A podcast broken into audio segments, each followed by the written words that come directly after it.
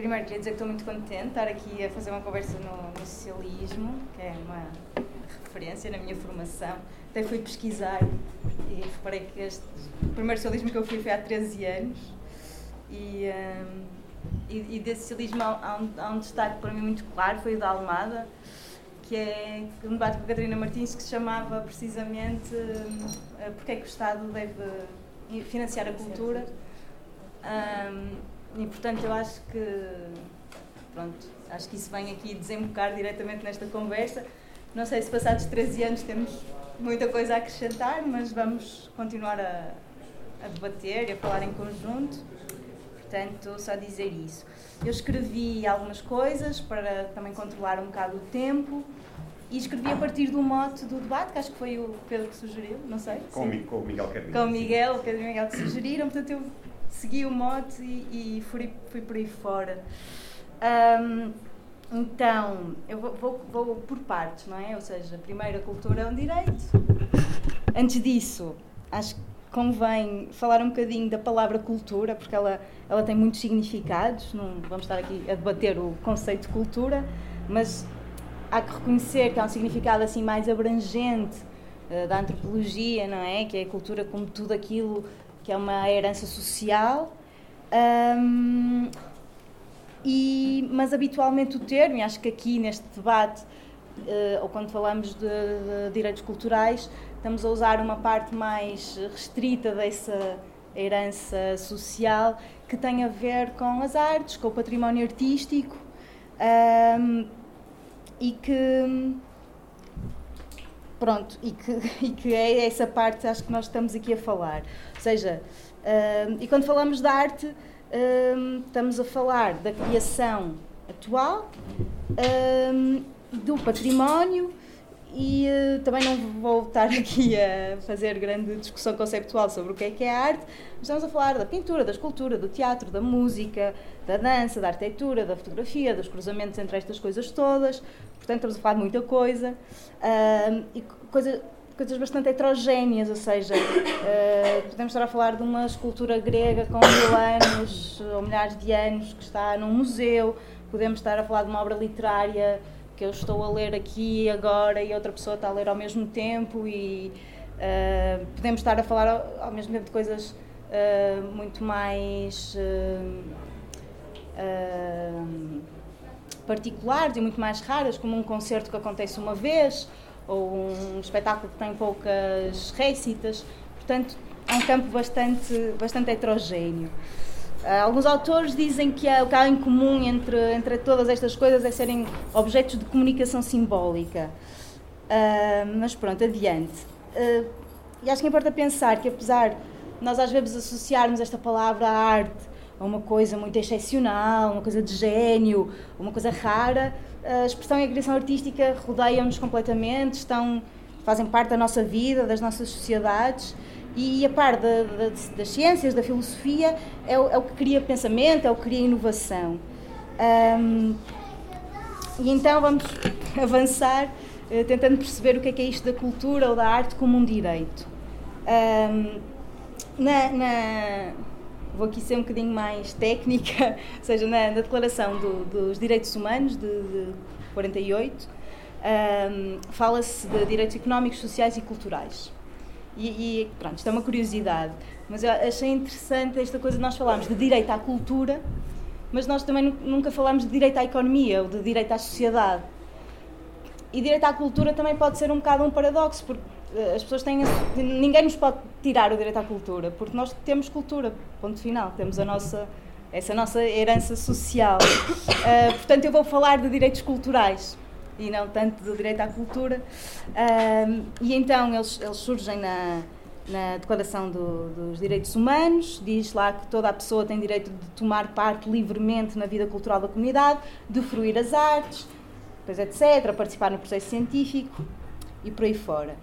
Mas eu também queria pegar, e até vou-vos ler mesmo, que eu acho que é importante, uh, alguns artigos da Constituição de 76, porque eles definem, e pronto, e, é a nossa Constituição, não é? hoje em dia, apesar de algumas alterações, eles também definem vários direitos culturais. Portanto, logo no, no artigo 9 fala-se das tarefas fundamentais do Estado, fala-se em uma das tarefas fundamentais do Estado é proteger e valorizar o património cultural do povo português, defender a natureza e o ambiente, preservar os recursos naturais e assegurar um correto, um correto ordenamento do território. Eu acho interessante estar aqui junto, não é? o património cultural com o património uh, natural.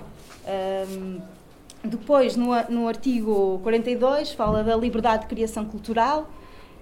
Isto é muito importante, não é? Principalmente tendo em conta o contexto histórico anterior. É livre a criação intelectual, artística e científica. Esta liberdade compreende o direito à invenção, produção e divulgação da obra científica, literária ou artística, incluindo a proteção legal dos direitos de autor.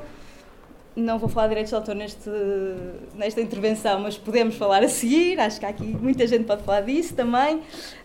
Um, depois, no artigo 73, Educação, Cultura e Ciência, todos têm direito à educação e à cultura, e aqui aparece direito à cultura, mas aqui estamos a falar lá está, da acessão do acesso às artes, do acesso à criação artística. E depois diz o Estado promove a democratização da cultura, incentivando e assegurando o acesso de todos os cidadãos à fruição e criação cultural, em colaboração com os órgãos de comunicação social, as associações e fundações uh, de fins culturais, as coletividades de cultura e recreio, as associações de defesa do património, as organizações de mineradores e outros agentes culturais.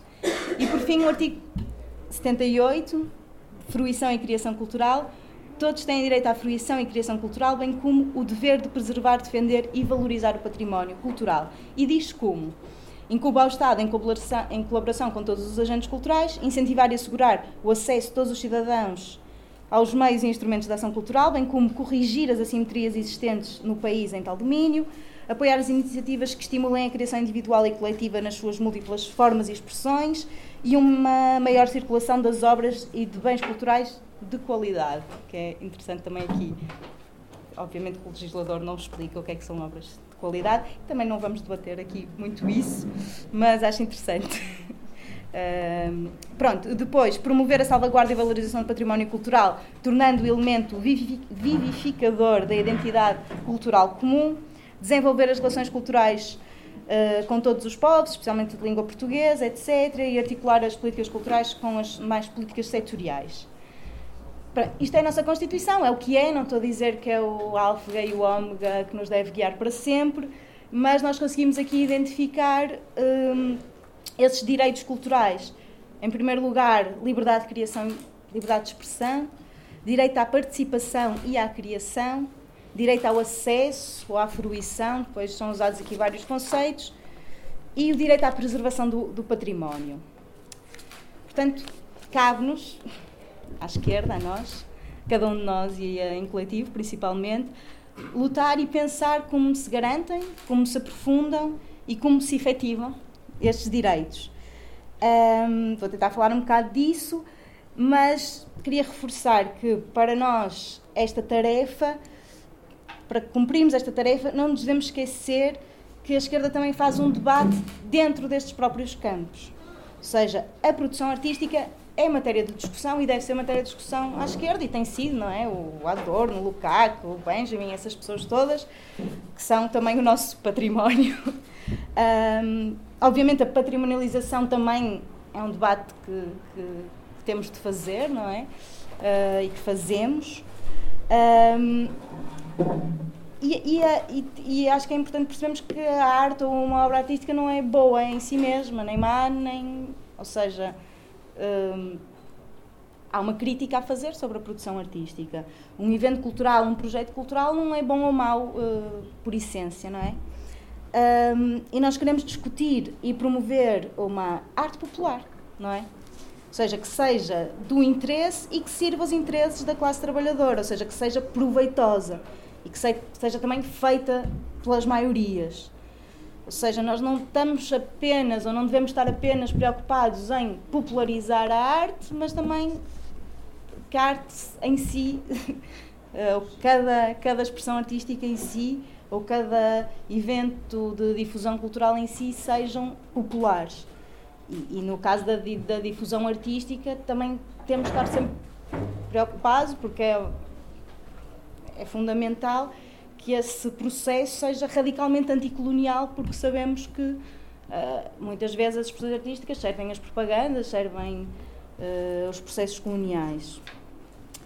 Um, e quando eu, quando eu falo de, de, de, uma arte que seja proveitosa, não, não, não é no sentido de seja algo utilitário, um, porque o, ou seja, depois podemos debater um bocado isto, mas o proveito das expressões artísticas vem da, da, da, sua liberdade, ou seja, elas, eh, ela funciona, ou seja, ela pode funcionar na democratização, na qualificação da população, na felicidade, ela funciona precisamente porque ela não tem uma função.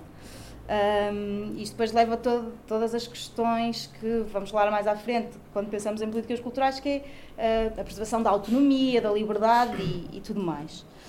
Um, por fim, nós também temos uma perspectiva sobre os direitos culturais que, que, que, se centra também na socialização dos meios de produção artísticos, ou seja, queremos um, que a arte seja feita pelas maiorias e que seja uma ferramenta da crítica, porque ela é uma ferramenta fundamental da, da crítica, assim, numa forte ponto de vista mais genérico.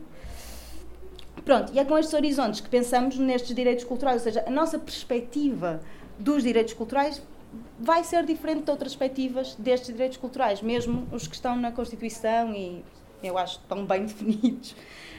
Um, ou seja, por isso nós temos de estar atentos para, que, para não nos limitarmos uh, a repetir um repertório de reivindicações, um repertório de propostas um, que não vá muito além de uma social-democracia, de um humanismo, não sei se são estas as palavras, mas acho que me faço compreender.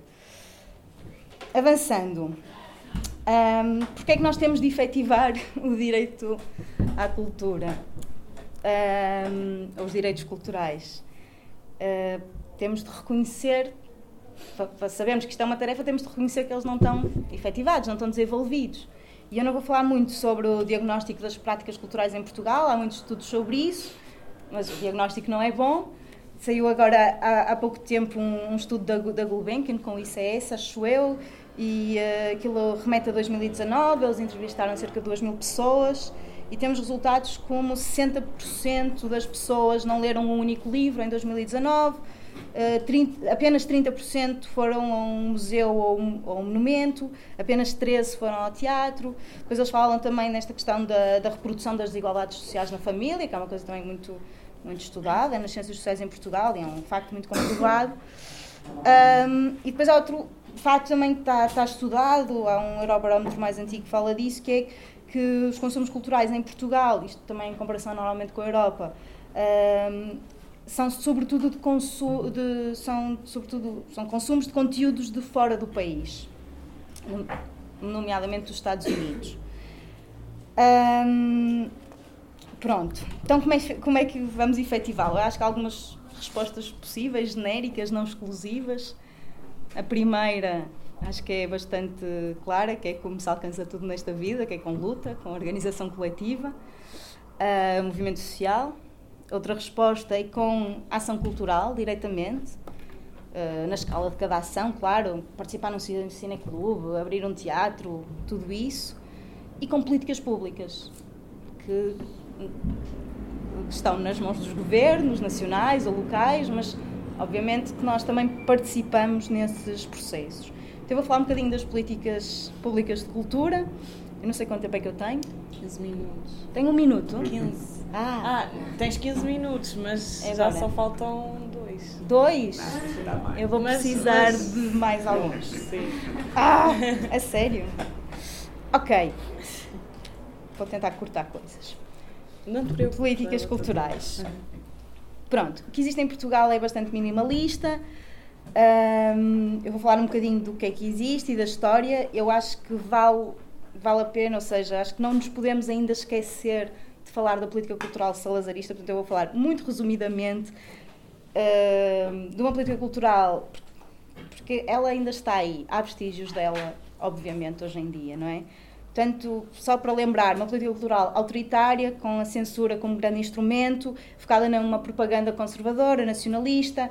Em 1933 é criado o Secretariado da Propaganda Nacional, com o António Ferro à frente. Não sei se vocês sabem que é o António Ferro, mas ele é, chegou a ser chamado o inventor do Estado Novo, jornalista, escritor, etc. Vou tentar avançar. Pronto, em 34 é organizada a Exposição Colonial Portuguesa no Porto, uh, em 1940 a Exposição do Mundo Português, na comemoração do centenário, da independência, da restauração. Uh, o projeto autoritário e de invenção do folclore, uma história interessante que eu ouvi agora num, num podcast, numa uma entrevista ao Vitorino, em que ele estava a explicar porque é que o canto alentejano é, é, é um canto associado só a homens, que era uma coisa que não era assim, mas que o António Ferro e toda esta política aquilo era, começou, passou a ser organizado pela igreja, as mulheres não eram convidadas a, a, ir aos ensaios, mas a tradição, obviamente, era de um canto misto que, nas festas e tudo mais, pronto, etc. depois toda a questão da restauração, do restauro de castelos e monumentos, essa, essa fixação em, em ter provas materiais do, do, legado histórico do que seria o Estado Novo. Pronto. 25 de Abril, qual é o primeiro grande marco? É o fim da censura. E aqui estamos a pensar naquele primeiro direito cultural que nós vimos, que é a questão da, da liberdade de criação. Que hoje, à primeira vista, pode parecer um dado adquirido, mas na verdade é fundamental nós estarmos vigilantes relativamente às várias formas de ingerência ou mesmo de censura que existem hoje em dia. Portanto, isto aqui também é uma tarefa nossa. Um, ou seja, se nós. Pronto, obviamente estou-me agora a lembrar do caso da censura de uma nota de rodapé que houve no, no Teatro Rivoli no Porto. Eu acho que a nossa tarefa é sempre que sabemos destas coisas que existem, é fazer um escândalo, pronto, assim, muito resumidamente. E, e se nos acontecerem a nós, não sei se há pessoas aqui que trabalham na área, não deixar que nos aconteça connosco, porque diz-se que a pior censura é a autocensura, não é? Pronto. Um, ok, uh, resenha histórica. 25 de Abril, campanhas de dinamização cultural, 25 de novembro, Constituição de 76 já está. Pronto, passa a haver uma, esta visão da democratização cultural. Um, e como é que se tenta garantir este, este direito? Eu estou aqui, tenho, acho que escrevia mais. Pronto. Um, tenta-se, é importante também perceber que se tenta seguir um bocado o modelo francês, que era um modelo exportado. Em 59 foi criado o primeiro Ministério da Cultura, em França. Um, e, eh, e esse modelo foi um bocado exportado por todo lado. Um, e, e, também tem, temos que perceber qual era o contexto também naquela altura, ou seja, não havia. A pujança artística estava altamente concentrada numa cidade ou em duas, e mesmo os mercados não estavam desenvolvidos, ou seja, não, não havia livrarias por todo lado, salas de cinema por todo lado.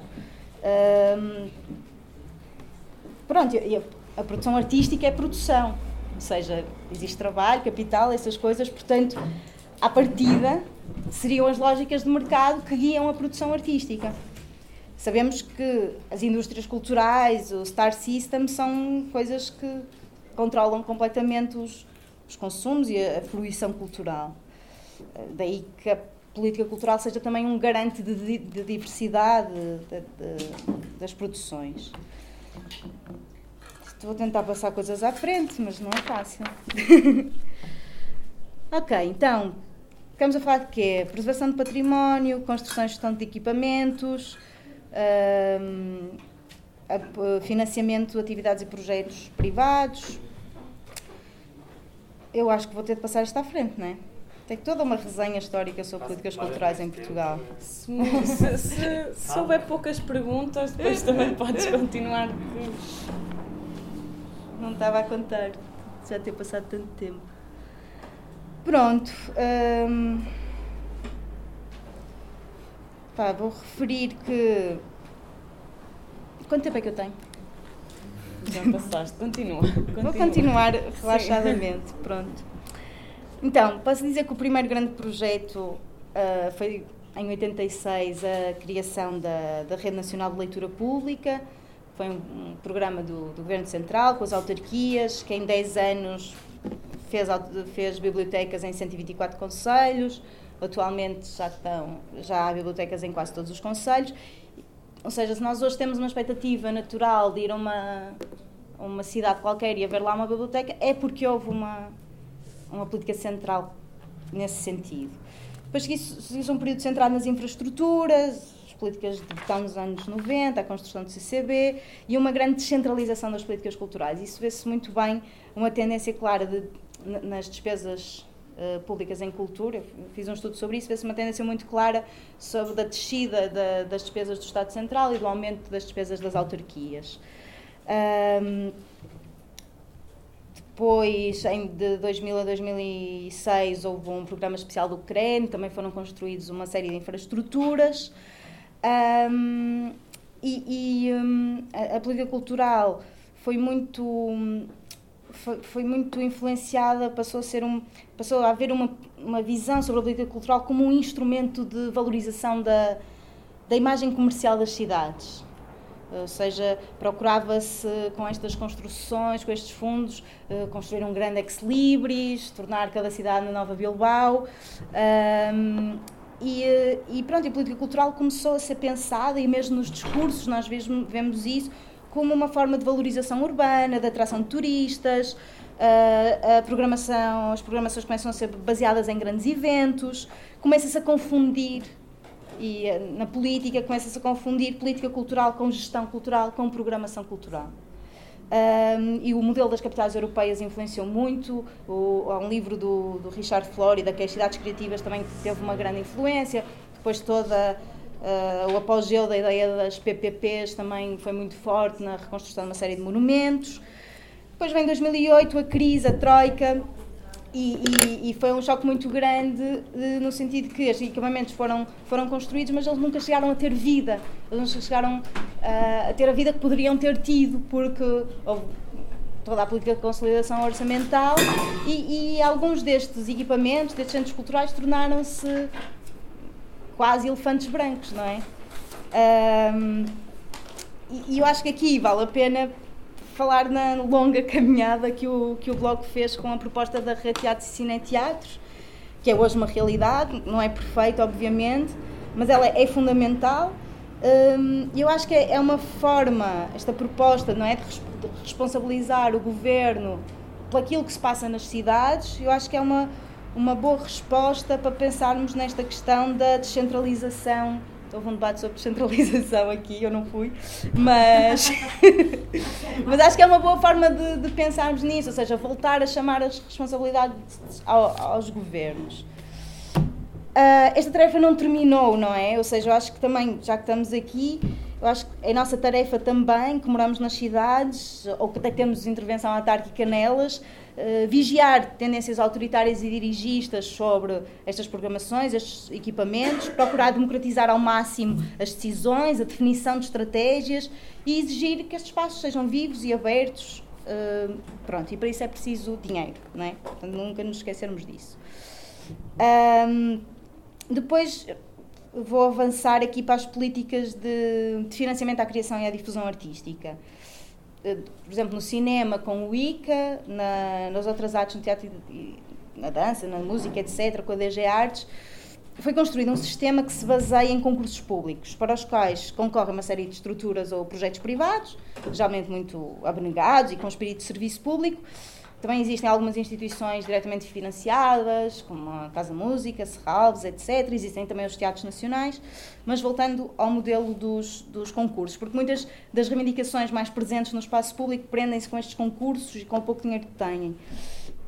E, e, para já é nossa tarefa imediata sempre pedir mais recursos para esta política, porque ela é, é, é fundamental para garantir os direitos culturais. Mas eu também queria colocar aqui um, um, desafio, eu não tenho resposta nenhuma, mas eu acho que é importante nós pensarmos eh, o que é que este sistema concursal implica. Um, ele é quase unanimemente defendido dentro do, do, meio, dentro dos grupos, mas eu acho que nós temos de, de pensar como é que construímos uma proposta que ultrapasse este mero desejo de uma melhor gestão e organização da competição entre os grupos, que no, no, fundo é uma competição entre cada trabalhador cultural. Um, e, e, ou seja, como é que nós superamos, na verdade, uma, uma temática que é quase corporativista, quem faz parte deste jogo, e como é que focamos mais a nossa ação política nos direitos culturais, precisamente, e nos objetivos das, das políticas. Um, só terminar com aquilo que toda a gente já sabe, que é que tudo isto e mais todas as outras coisas que eu não falei normalmente é feito com cerca de 0,3% das despesas uh, que o Estado tem uh, por ano, cerca de 350 milhões de euros, mais ou menos metade do lucro anual da EDP. Sim, só para termos uma ideia.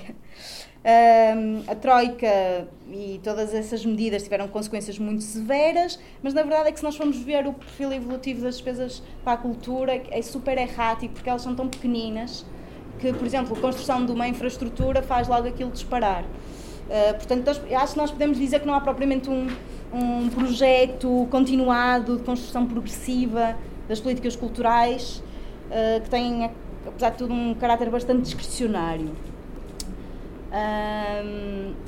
Pronto, sobre a luta e sobre a organização coletiva.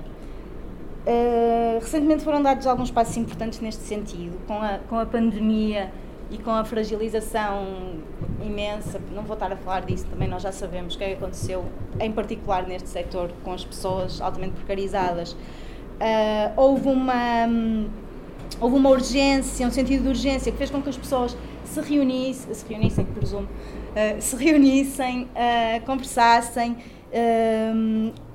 Houve muito diálogo, houve luta coletiva e houve uma série de, de, de ações de iniciativas uh, com resultados, o que alegra sempre a luta. Um, eu acho que a nossa tarefa agora, assim passando à frente tudo isto, já podemos falar um bocadinho mais à frente. Nossa tarefa agora, estamos naturalmente num refluxo de todo esse processo que foi mesmo, pronto, muito energético. Um, a nossa tarefa é não deixar que isso esmoreça, manter esses diálogos, manter essas, essas lutas, esses espaços vivos um, e, e, passar esta reflexão e estas ações do campo da emergência para o campo da, da estrutura, não é? Um, pronto, mas organizar-nos é começar a vencer, como se diz. Um, mas há uma questão interessante também uh, sobre a questão da organização coletiva, que é central, que é que quem se organiza e luta neste campo são as pessoas que atuam dentro dele. Ou seja, as suas reivindicações podem nem sempre se centrar nos direitos culturais. E, principalmente, porque no seu seio há interesses contraditórios. Nós não queremos todos a mesma coisa, não é? Um, e claro que estas lutas são sobre estes direitos, apesar de tudo. Desde logo as lutas laborais, porque não se pode sustentar um serviço público sobre um exército de precários. Um, mas é necessário criar um movimento mais alargado. E aqui temos um certo paradoxo, vá, porque é uma espécie de bola de neve, ou seja, se as práticas culturais são tão frágeis, as percepções populares sobre o valor da arte também o são.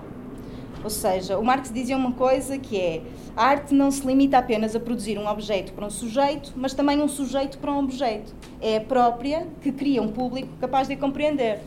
Camões dizia de forma mais simples que é quem não sabe arte não a estima. Um, e, isto é fundamental, ou seja, não há ainda, no senso comum, o reconhecimento da eficácia ou do mérito que seria um serviço público de cultura, como acontece já com a escola pública, por exemplo. Ou seja, um, e, e, isto, lá está, é uma bola de neve, provavelmente por falhas do próprio caminho que tem sido feito na construção das políticas culturais. Portanto, para concluir, e peço mesmo desculpa pelo tempo todo, cabe-nos também aquela terceira parte que é a ação cultural direta ou seja, a difusão cultural, como, como fazemos com o Desobdoc, por exemplo.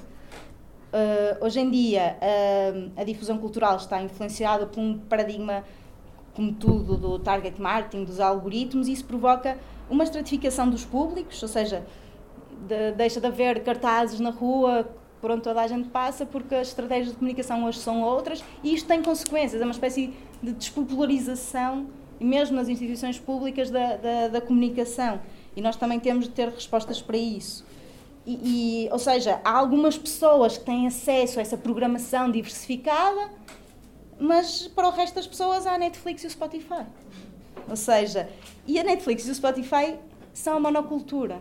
É a mesma coisa que as oliveiras, no, oliveiras no Alentejo? Não, está a falar no Alentejo oliveiras. Ou os eucaliptos. É isso, é exatamente a mesma coisa. Ou seja, é, é uma assimilação da rebeldia, é uma colonização, a, a predação dos conteúdos.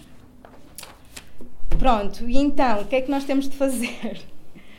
Pronto, é simples, garantir que toda a gente possa valer-se do que existe, que tenha condições para procurar, inventar e construir novas expressões, produzir e obter conhecimento sobre nós próprios. Desculpem.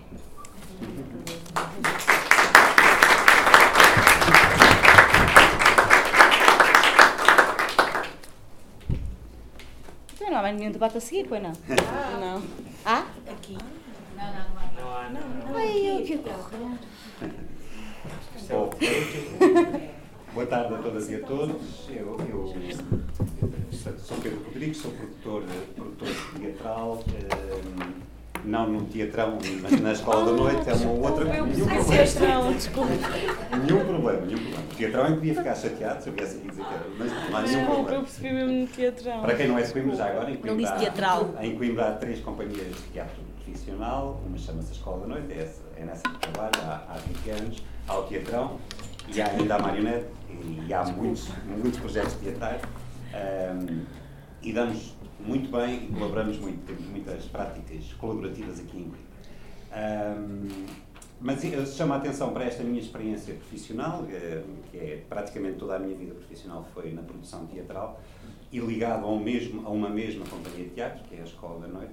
Chamo a atenção para isso apenas para dizer que é, é muito grato para mim estar na mesma mesa que a Marilis, eh, que para além da sua experiência profissional direta e da sua, seu percurso na investigação, é também dirigente associativo ahm, da, de uma associação criada há, há quase 20 anos. 20, Tá bem. quase 20. Quase 20. Já o Mário Motinho, que é pelo menos um, na sala, pelo menos um dos fundadores dessa, dessa associação. A associação essa a quem o teatro português todo muito deve. E eu queria deixar esse reconhecimento, desde logo ao Mário, que está na sala, à Marilis, que está, que foi uma das pessoas que, que pega na pasta e que continua a, a mostrar-nos a todos como é importante esta organização coletiva eh, em todos os setores e também no setor teatral em, em Portugal. E, portanto, é, é muito grato para mim estar ao lado Marilis, para além de minha amiga. Só é aprendi tudo colega. com vocês. Uh, tem, esse, tem esse percurso que é muito relevante e, e nos últimos anos tem provado o quão relevante é a organização coletiva nesta, também neste, neste setor. Um, eu tenho, tal como a Marilis, uma grande dificuldade em gerir o tempo. e, Não há nenhum a seguir. e, e, e perco-me com muita facilidade, também por isso fiz uma intervenção escrita eh, que, que vos vou ler, pedindo desculpa por isso. Ahm, depois da pandemia, vivemos hoje um período de relativa acalmia na discussão sobre as condições em que o direito à cultura é garantido em Portugal. Para o retraimento desse debate, contribuem fatores que não estão diretamente relacionados com a atividade cultural. Por exemplo, a discussão pública foi praticamente monopolizada pela guerra da Ucrânia e sobra pouco espaço para assuntos considerados menores mas contribuiu também, contribui também para esse silenci- silenciamento a circunstância de estarmos, como a Marília já eh, referiu, de estarmos atualmente à espera dos resultados de um concurso para financiamento à criação e à programação artística. O financiamento público é uma das áreas que mais discussão gera e este é um momento de expectativa para uma parte, uma parte dos agentes culturais. Estes períodos de acalmia na discussão têm o perigo de fazer parecer que os problemas estão resolvidos. Entendo, como certamente muitas e muitos de vós, que não é assim. O direito à cultura está muito longe de estar garantido à generalidade da população portuguesa e continua a ser preciso lutar por ele. Divido a minha intervenção em três pontos que espero que possam ser úteis para a conversa que tenhamos a seguir. Primeiro, o que é e em que se funda este direito à cultura. Segundo, e porque estamos numa, num- numa iniciativa do Bloco de Esquerda, que lugar ocupa o direito à cultura no nosso projeto de transformação social e, portanto, no nosso, do Bloco, programa político. E terceiro, que implicação tem, ou que implicações tem ou pode ter esta concepção do direito à cultura na atuação política do nosso, do nosso partido. Ponto 1. Um, o que é e em que se funda o direito à cultura. Nunca é demais dizê-lo. O direito à cultura está previsto na Constituição da República. Eu tinha também as citações que a Maria já fez, não vou, não vou repeti-las, mas vou só destacar, dizer duas coisas sobre este, sobre este eh, aspecto. É que o facto do direito à cultura estar previsto, expresso várias vezes e de diferentes formas na Constituição da República, tem um profundíssimo significado político do qual nós nos sentimos inteiros na esquerda em Portugal. É? E, e, e, portanto, eu acho que nós nos devemos sentir orgulhosos da forma como o direito à cultura está expresso na nossa Constituição de 1976. A segunda nota sobre isto, e a, a Marilis referiu ao, ao, ao, ao, fazer as citações que eu também, que eu também trazia, mas é só dar uma, uma nota, é que aos direitos da população correspondem, e às vezes, não nesta sala, não neste partido, mas lá fora, é preciso lembrá-lo, aos direitos da população correspondem obrigações do Estado. E é isso que, esta, que a Constituição também estabelece. Para além dos direitos da população, ou porque a população tem direitos, a, a Constituição estabelece obrigações do Estado. E é por isso tantas vezes nós somos obrigados a vir lutar para que o Estado cumpra as suas obrigações constitucionalmente previstas. Bom, como acontece com outros direitos previstos na Constituição, o direito à cultura está definido na Constituição de uma forma larga e exige concretização, quer na forma como é interpretado, quer, sobretudo, na forma como é ou não aplicado. Esse é o papel da política. Nesta intervenção, eu concentro numa dimensão específica do direito à cultura: o direito à criação e à fruição artística. Isto é, o direito que todas e todos temos de aceder aos meios para nos expressarmos através da arte e o direito que todas e todos temos de usufruir das criações artísticas de outras pessoas. O facto de estar previsto na Constituição não é suficiente. Sabemos-lo bem, a propósito de outros direitos, que, tal como o direito à cultura, apenas parecem reunir consenso. Saúde, educação, habitação, entre outros um conjunto de direitos cuja presença na Constituição resulta de muito trabalho e ganha a cada dia mais significado. Todos estes direitos são objeto de disputa entre pessoas, partidos, outras organizações, de acordo com o sentido da transformação da sociedade que ambicionam. Não há aqui nada de mal. Mas é importante lembrar que o direito à saúde não é entendido da mesma forma por quem investe em clínicas privadas e por quem defende que o SNS é a forma de garantir a universalidade deste direito com justiça e solidariedade. E, no entanto, ninguém se atreve a dizer que há alguém que não deve ter direito à saúde. A diferença está na forma como se garante ou não o cumprimento desse direito. Do mesmo modo, quando parece haver unanimidade sobre o direito ou a importância, que já não é exatamente a mesma coisa, da cultura para o desenvolvimento da sociedade, devemos desconfiar. Estamos mesmo a falar do mesmo? Não estamos. E, repito, não há nada de mal nisso, a meu ver. É a política a ser exercida. Mas a existência de interesses conflituais obriga-nos, creio eu, a refletir mais aprofundadamente sobre as nossas posições, sobre aquilo que nos leva a nós, no lugar político e ideológico em que escolhemos estar, a perceber porque é que defendemos o direito à cultura, de que direito à cultura estamos a falar e o que propomos para a sua efetivação.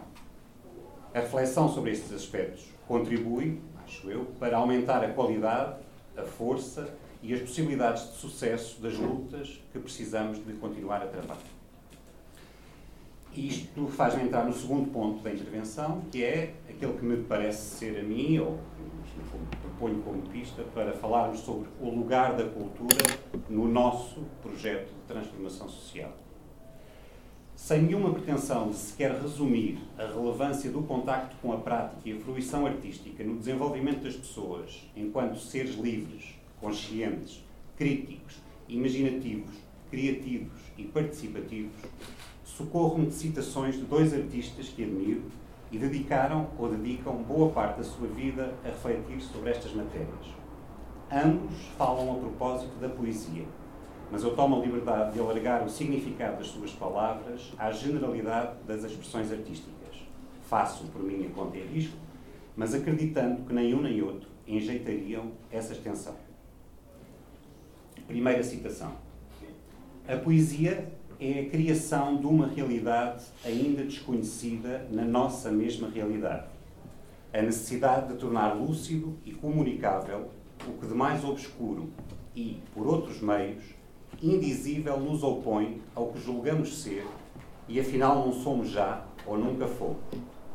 A função da poesia? Tornar o homem cada vez mais homem. Libertá-lo constantemente da prisão em que ele próprio constantemente se encerra. Estas frases são do escrito do poeta, pintor e encenista Mário Dionísio, numa entrevista ao Diário Popular em 1967. Segunda citação. Por este caminho, julgo eu, poderá compreender-se que a poesia acrescenta mundo ao mundo de mundos que o real é, e que nisso vai já um limiar de transformação. Poderá compreender-se que ela, a poesia, possa ter a ver com a desautomatização da percepção, com a variação dos horizontes em que vemos, buscamos ou desejamos coisas e processos do mundo, com a auscultação ou a suscitação de formas de vida, de um rosto ou um gesto, indecisos, um apelo perturbante ou um diálogo incalculável. Talvez possamos pensar a poesia como uma das formas pelas quais, tendencial historicamente, se constroem os nossos sentidos, os cinco e os outros. Estas frases são do poeta e ensaísta Manuel Guzmão, num texto de 1991. Agora, como se vai notar, volto a ser eu a falar, porque a qualidade, a qualidade vai, desce bastante. Assim entendido, como estes uh, artistas definiram, assim entendido, o lugar da poesia, o lugar da arte, o lugar da cultura, não é mais compatível com falsos consensos. Pelo contrário, porque corresponde a uma determinada ambição de transformação social assente na emancipação do ser humano e no combate a todas as formas de dominação, este lugar que se atribui à cultura expõe o conflito, clarifica, orienta políticas. A criação e a fruição artística acrescentam mundos, aumentam a nossa capacidade de ler os mundos que existem e de imaginar os mundos que queremos que existam. Acrescentam formas de conhecermos o outro, de comunicarmos o outro, com o outro, de construirmos em conjunto. A criação e a fruição artística dão-nos conhecimentos, linguagens e sonhos, elementos fundamentais para combater a homogeneização e a massificação através das quais a classe dominante exerce o seu poder. Uma homogeneização e uma massificação operadas, por exemplo, através das chamadas indústrias criativas e da retórica que lhes está associada e que muito rapidamente é apropriada pelos interesses mais espe especulativos. Uma homogeneização e uma massificação operadas através dos mega-eventos subordinados a campanhas de marketing e apelos ao consumo, do culto da personalidade de artistas da moda ou do regime.